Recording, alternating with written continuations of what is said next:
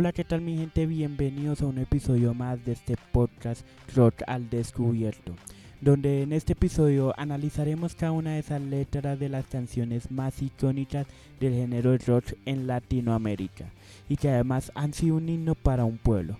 Así que sin más, empecemos.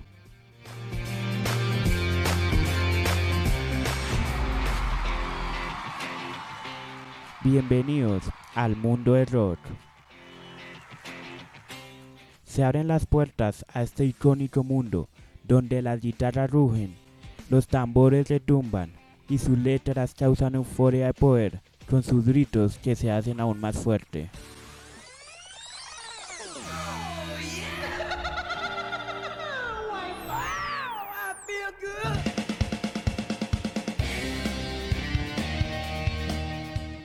Aquí empieza Rock al Descubierto presentado por Juan David Ospina.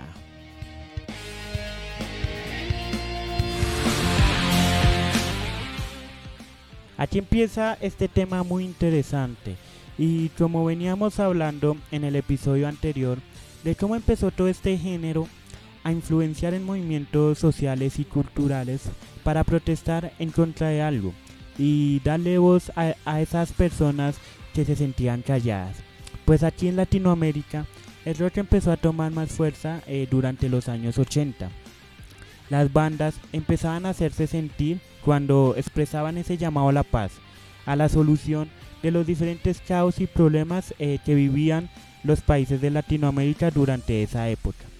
Además de que tener en cuenta que como latinos la música nos ha identificado, se ha convertido en un símbolo y ha sido uno de nuestros mejores recursos donde podemos encontrar varios artistas, cantantes, bandas, en donde han hecho canciones en las que nos sentimos identificados al escucharlas. Y además dejarnos influenciar por ellas para salir adelante, como una motivación, una inspiración. En México, una de las bandas que se caracteriza por hacer este tipo de canciones con contenido de crítica social, de protesta hacia el gobierno, es la banda Molotov, banda conformada en 1995 y que en sus inicios tuvo una fuerte censura por sus letras de las canciones ya que tenían sátira política en protesta contra el gobierno por sus frases eh, icónicas en las canciones. Molotov ha estado en Colombia en varias ocasiones en Royal Parque, donde esta banda siempre causó emoción y una fuerte euforia por sus aficionados. Canciones como Gin the Power, una canción de su primer álbum de 1997, considerado un himno latinoamericano y mexicano del país desde entonces ya que durante los años 90 en México se vivía caos, revueltos eh, por la forma de gobernar en dicha época. Y esto reunió la rabia de miles de jóvenes y personas en donde se sintieron identificados con esta canción. Esta canción alcanzó tal impacto que fue incluso censurada en las emisoras de radio por ser tan controversial. Así que escuchemos un poco acerca de lo que dice esta canción. La policía te está extorsionando. Pero ellos viven de lo que tú estás pagando. Y si te tratan como a un delincuente, no es tu culpa. Dale gracias al regente, hay que arrancar el problema de raíz. Y cambiar al gobierno de nuestro país, a la gente. Cambios al gobierno del país. Una de esas frases que resalta esta canción. Un derecho que exige eh, el, el país para tener un país mejor para vivir. Bueno, para seguir viajaremos a Chile, donde las bandas Los Prisioneros se convirtieron en un símbolo con su famosa canción El baile de los que sobran.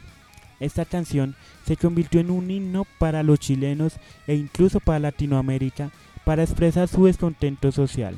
Esta canción salió en 1986 cuando el gobierno de Chile estaba posicionado Pinochet con su dictadura donde reprimía a las personas que se oponían desde allí.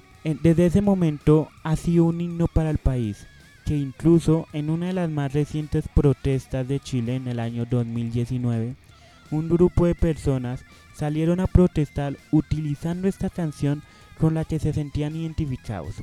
Así que escuchemos un poco cómo esta gente durante esas protestas se siente identificados con esta canción y salen a protestar.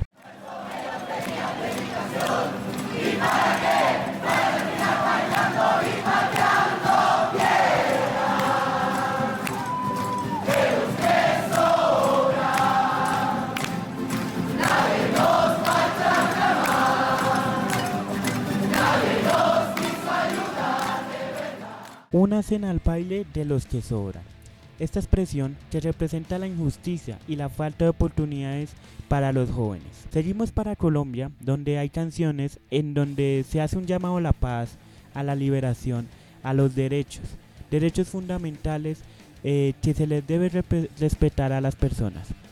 Doctor Crápula, una banda en donde gran parte de sus canciones habla sobre los problemas actuales de este país y transmite mensajes de transformación y activación de la conciencia de muchas personas.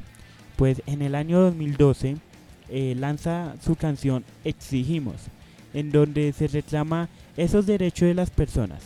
Escuchemos estas exigencias. Exigimos respeto por la vida, exigimos mejor educación, exigimos la verdad en las noticias, exigimos toda la información. Exigimos que el agua se proteja, porque no hay nada que tenga más valor.